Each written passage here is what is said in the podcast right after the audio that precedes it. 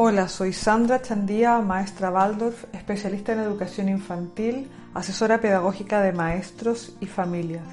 Os doy la bienvenida a un nuevo desayuno de padres y madres. Hoy vamos a hablar de un tema apasionante y maravilloso, el juego, el juego infantil.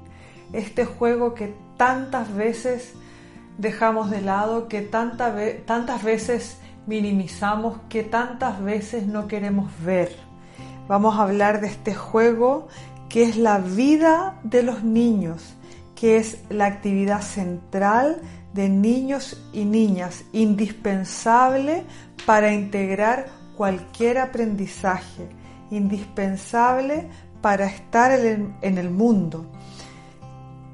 El juego es el mejor dispositivo de aprendizaje. A través de él, los niños y niñas integran absolutamente todas las leyes de lo que existe. Si nosotros pudiéramos dejar a nuestros niños jugar un experimento que no se ha hecho jamás en la vida, no existe un modelo de qué pasaría si dejásemos a nuestros niños simplemente jugar. Em, ellos podrían hacer cosas inimaginables. Vamos a hablar un poco de estas observaciones y, de la experiencia de tantos años viendo a los niños jugar. Si nos preguntamos qué haría un niño si lo dejamos hacer, eh, seguramente la respuesta que daríamos sin pensarlo demasiado es jugar. Eh, pero hay una diferencia bastante grande entre el concepto de jugar que podríamos observar desde el niño y el que podríamos observar desde el adulto. Para el niño el juego es una actividad seria. Basta mirar las caritas, muchas veces con el ceño fruncido. El interés es supremo. Los niños no juegan para divertirse, juegan porque es su forma de estar en el mundo. El impulso original del que disponen para aprender todo lo que existe, pero no juegan para aprender, aprenden porque juegan. Los niños tienen una forma de pensar fantástica, fantástica no solo en el sentido de maravillosa, sino que también en el sentido de fantasía creadora. Esta fantasía creadora que les permite transformar cualquier elemento, por ejemplo, el hueso de un níspero y su brillo en una pepita de oro con la que podemos hacer un collar para el cumpleaños de la abuela.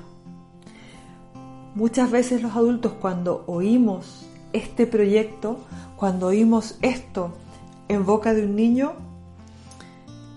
nos cuentan su plan y nosotros nos reímos, a veces de manera condescendiente levantamos las cejas como diciendo, ¡uh, menuda idea! Con suerte. Pero muchas, muchísimas veces también decimos, mmm, vaya idea, desacreditando y trayendo a la realidad del niño la imposibilidad que en él no vive. Los niños y niñas toman los elementos que existen, los que les inspiran, por alguna de sus características, un color, un olor, un sonido, y los transforman en sujetos de sus juegos. Esta forma de pensar diferente, típica de la infancia, es creatividad pura.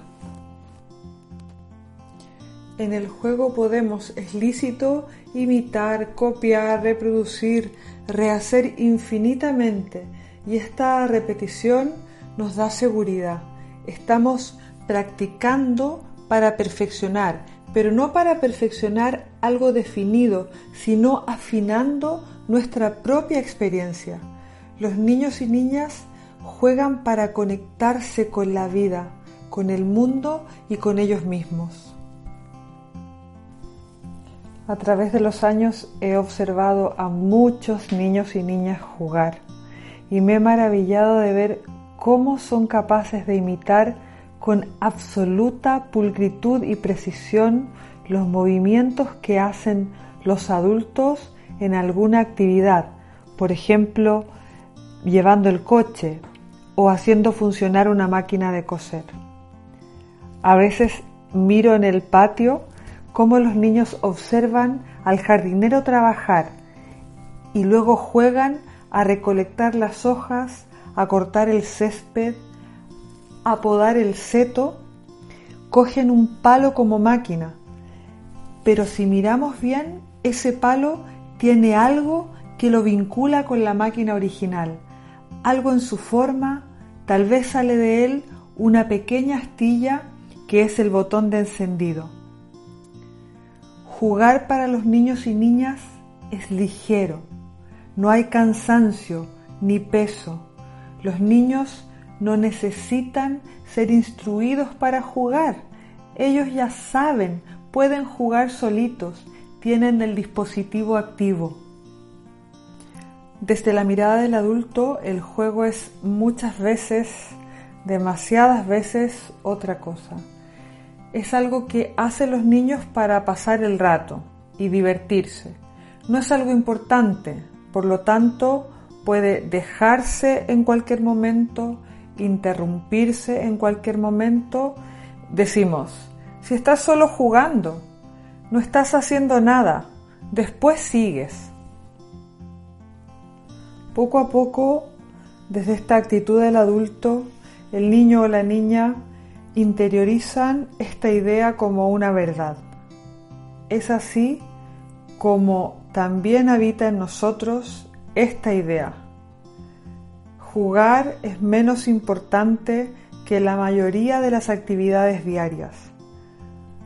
Nunca nos planteamos que es una falta de respeto de igual calibre interrumpir el juego de un niño o de una niña que a un adulto que habla. Es así como tantos niños y niñas se olvidan de jugar y ya no saben. Han recibido tantas interrupciones, a veces vestidas de flamante ayuda, entre comillas. Y con estas interrupciones enseñamos a los niños a depender de un impulso externo para jugar. Necesitan del adulto hablando, dando una idea, instrucciones, porque ya no saben cómo. El adulto entonces es el mediador entre el juego y el niño, porque es quien inicia el juego, no surge del interior del niño o de la niña. ¿Quién es quien juega entonces? El juego de los niños y niñas se vitaliza a través de la acción del adulto. Nada mejor que un adulto haciendo su trabajo para que los niños y niñas puedan hacer su trabajo que es jugar. Las actividades que más vitalizan el juego de los niños son aquellas a través de las que se puede percibir un proceso de transformación, donde existen unas materias primas que a través de unos movimientos específicos se transforman en otra cosa. Hacer el pan, cocinar, barrer, juntar las hojas del jardín, limpiar los cristales, limpiar el coche, reparar algún elemento de la casa y poder observar cómo una cosa que era antes de una manera, a través de mi trabajo se transforma en otra, es una energía de vida, una fuente enorme de vitalidad para el juego de los niños. Es la mejor manera en la que podemos colaborar con este juego vivo, con este juego incansable lleno de energías de salud para la infancia. Dejemos que nuestros niños jueguen desde sí mismos, que descubran el mundo y lo integren a su medida. Tengamos confianza en sus capacidades y veremos cómo ellos no nos defraudan. Muy por el contrario, nos sorprenden y nos llenan de alegría. Muchas gracias. Hasta la próxima.